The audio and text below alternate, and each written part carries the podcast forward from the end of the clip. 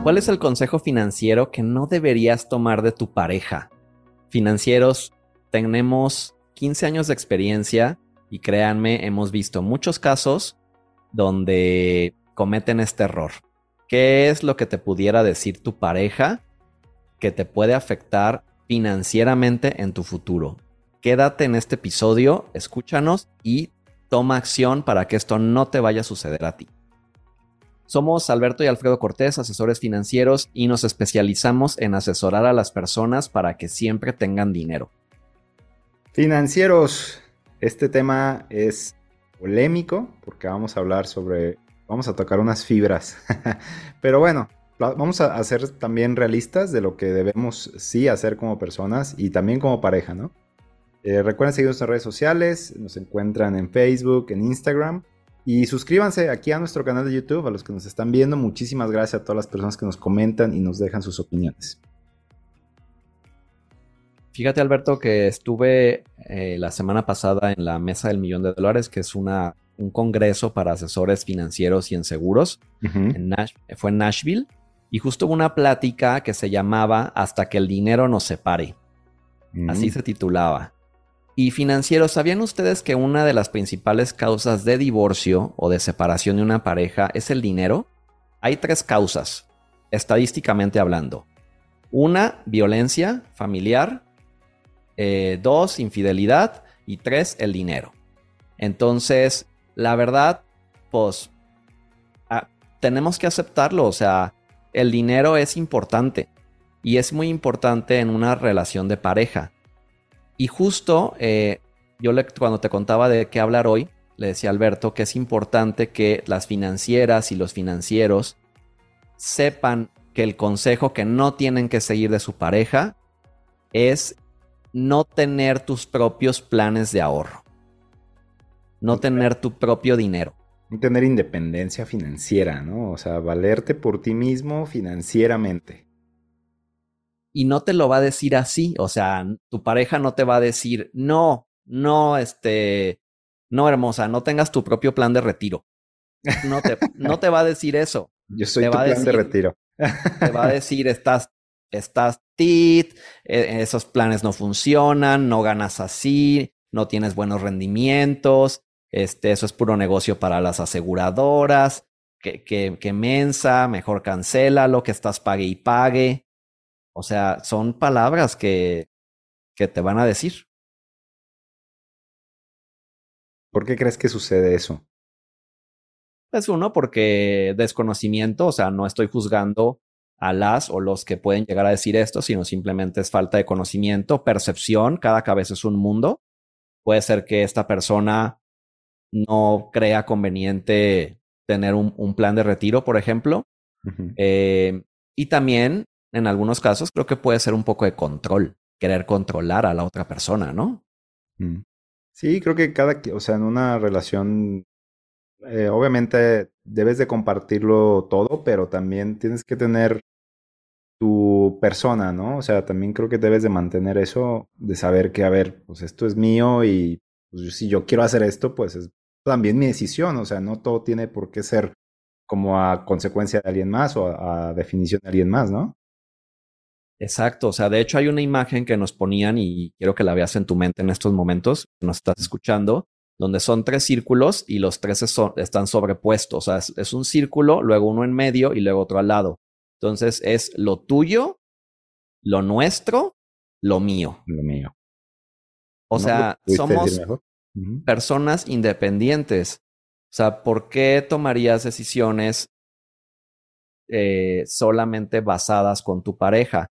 Y honestamente, hablemos de números reales, o sea, la tasa de divorcio en México es alta y en todos los países, yo creo, hoy en día.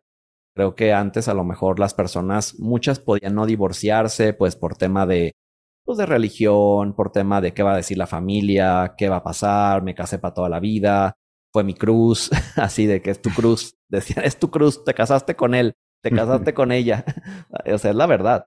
Pero hoy en día ya existe más independencia, más autonomía y las personas pues ya toman decisiones como pues no estoy contenta, no estoy contento, mejor hay que separarnos. Entonces, creo que el problema aquí viene más sobre todo para el género femenino. No quiero decir que los hombres estén este, estemos exentos de esto, pero en su mayor parte, eh, pues muchas, el género femenino muchas veces, eh, pues digamos, tiene, vamos a decir, tiene desventajas como a lo mejor que se quedó a trabajar, digo, se quedó pues a trabajar en casa porque es un trabajo, ¿no? Se quedó con los hijos, eligió cuidar a la familia, este, pues dejó su profesión y pues no sé, imagínate una mujer que tiene hijos a los 32, de los 32 a los 40 y que quiere regresar a los 40 a su vida laboral y pues no, ya a lo mejor no está tan actualizada como alguien que sí siguió trabajando, pero tomó esa decisión. Pero ahí es donde no hay que perder tu autonomía financiera.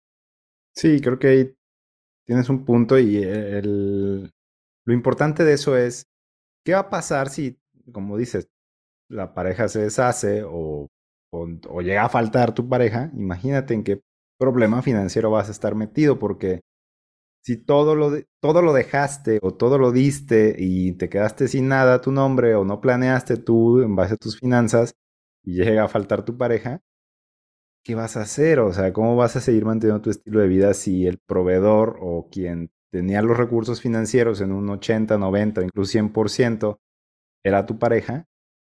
¿qué va a pasar? O sea, realmente hasta financieramente es un error hasta para ti, para tus hijos, o sea, si es que tuvieras hijos. Claro, y también ahí es donde viene muchas veces el que no te puedes separar, porque a lo mejor tienes 45 años. estás atado.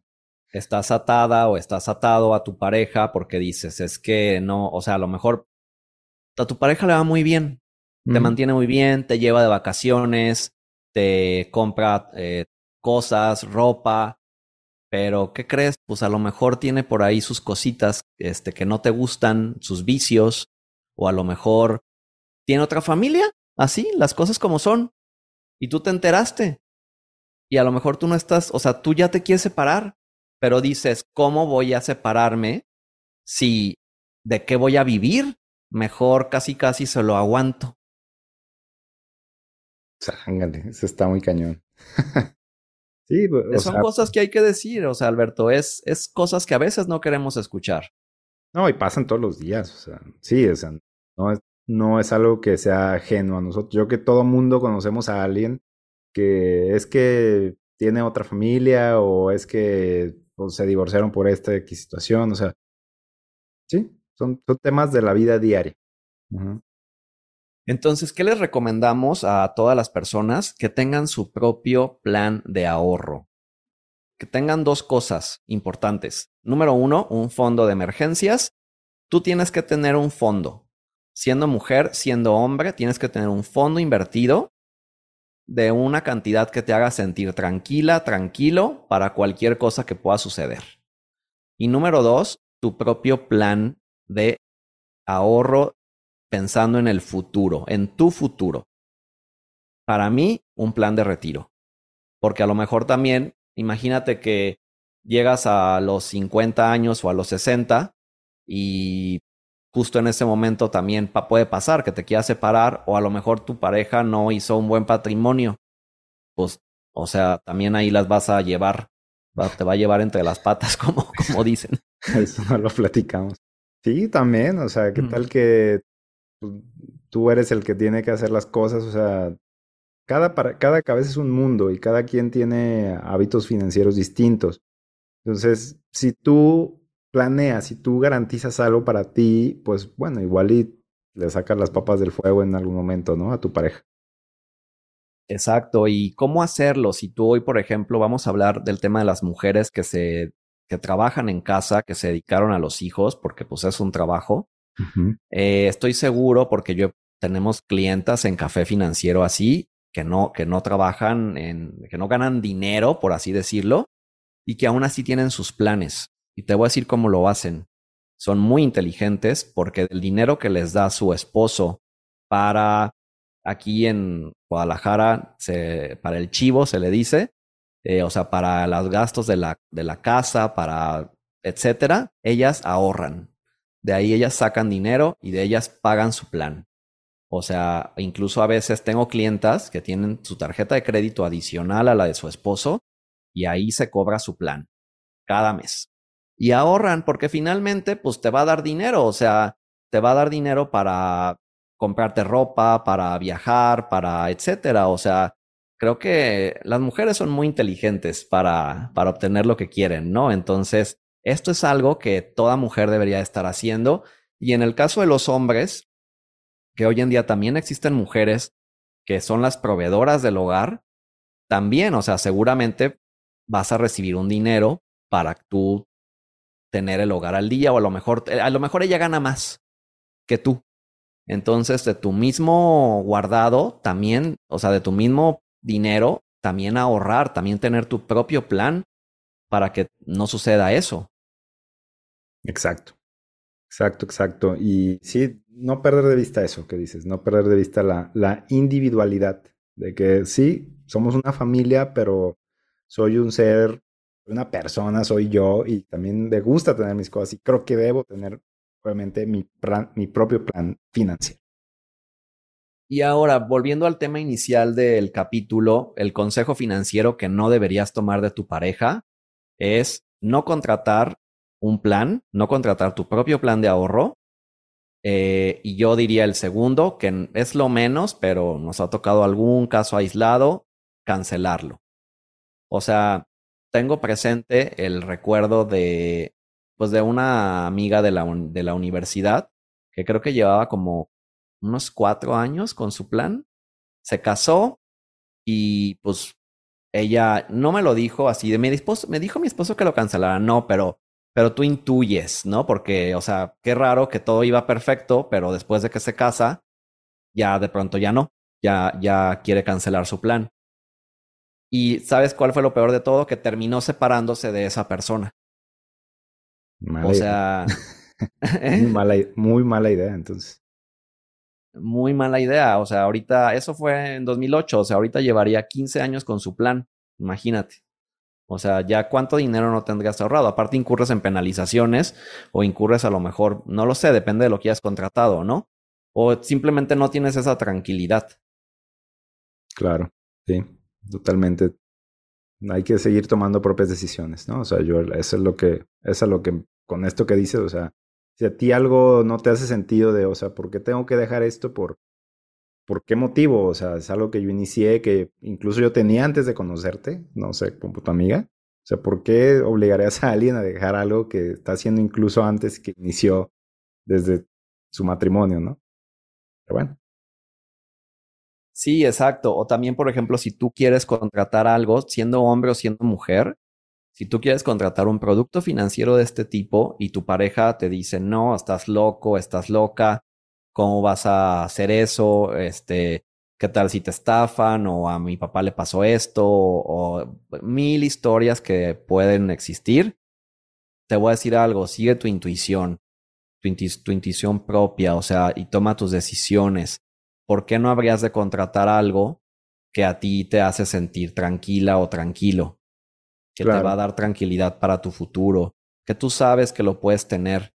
O sea, y hay, y hay perfiles, ¿no? O sea, por ejemplo, se me viene a la mente también el, el, el hombre donde puede ser algún, voy a decir empresario, por ejemplo, o alguien que, que tiene la facilidad de hacer dinero y que sabe moverse en los negocios. A lo mejor un plan de seguro es como que estás loca, eso no te da nada, ¿no?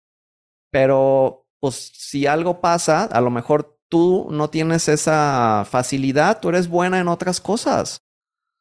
Entonces, que, esa, que tu pareja no quiera un plan no significa que tú no lo, no, lo, no lo puedas querer tampoco. O sea, a lo mejor tenemos clientes donde ella, tenemos clientes donde ella, por ejemplo, ve los seguros como algo súper, como, ¿cómo les voy a regalar casi casi mi dinero. Y él sí es una persona súper conservadora y donde dice, yo quisiera tener mi propio plan, pero igual después de que se casaron, ya, ya no, ya no desea nada. Entonces es como, ¿dónde está la autonomía? Exacto. Sí, cada, como lo dijimos, o sea, cada quien tiene su manera de pensar y debes de, de seguir bajo tu propio, tu propio juicio, ¿no? O sea, no dejar, no dejar de creer en lo que tú crees que está bien y como dices que te hace sentir cómodo. Entonces, financieras, financieros, no sigas consejos de tu pareja que te puedan atar a él o a ella, que te quiten tu libertad financiera. Y también escuché esta frase que el estar casado o casada no debe significar perder tu autonomía financiera. Excelente, financieros. Nos escriben si tienen dudas, comentarios, si quieren que los contactemos aquí en YouTube, en nuestras redes sociales. Denos like y nos vemos en un siguiente episodio. Nos vemos, financieros. Contáctenos. Chao.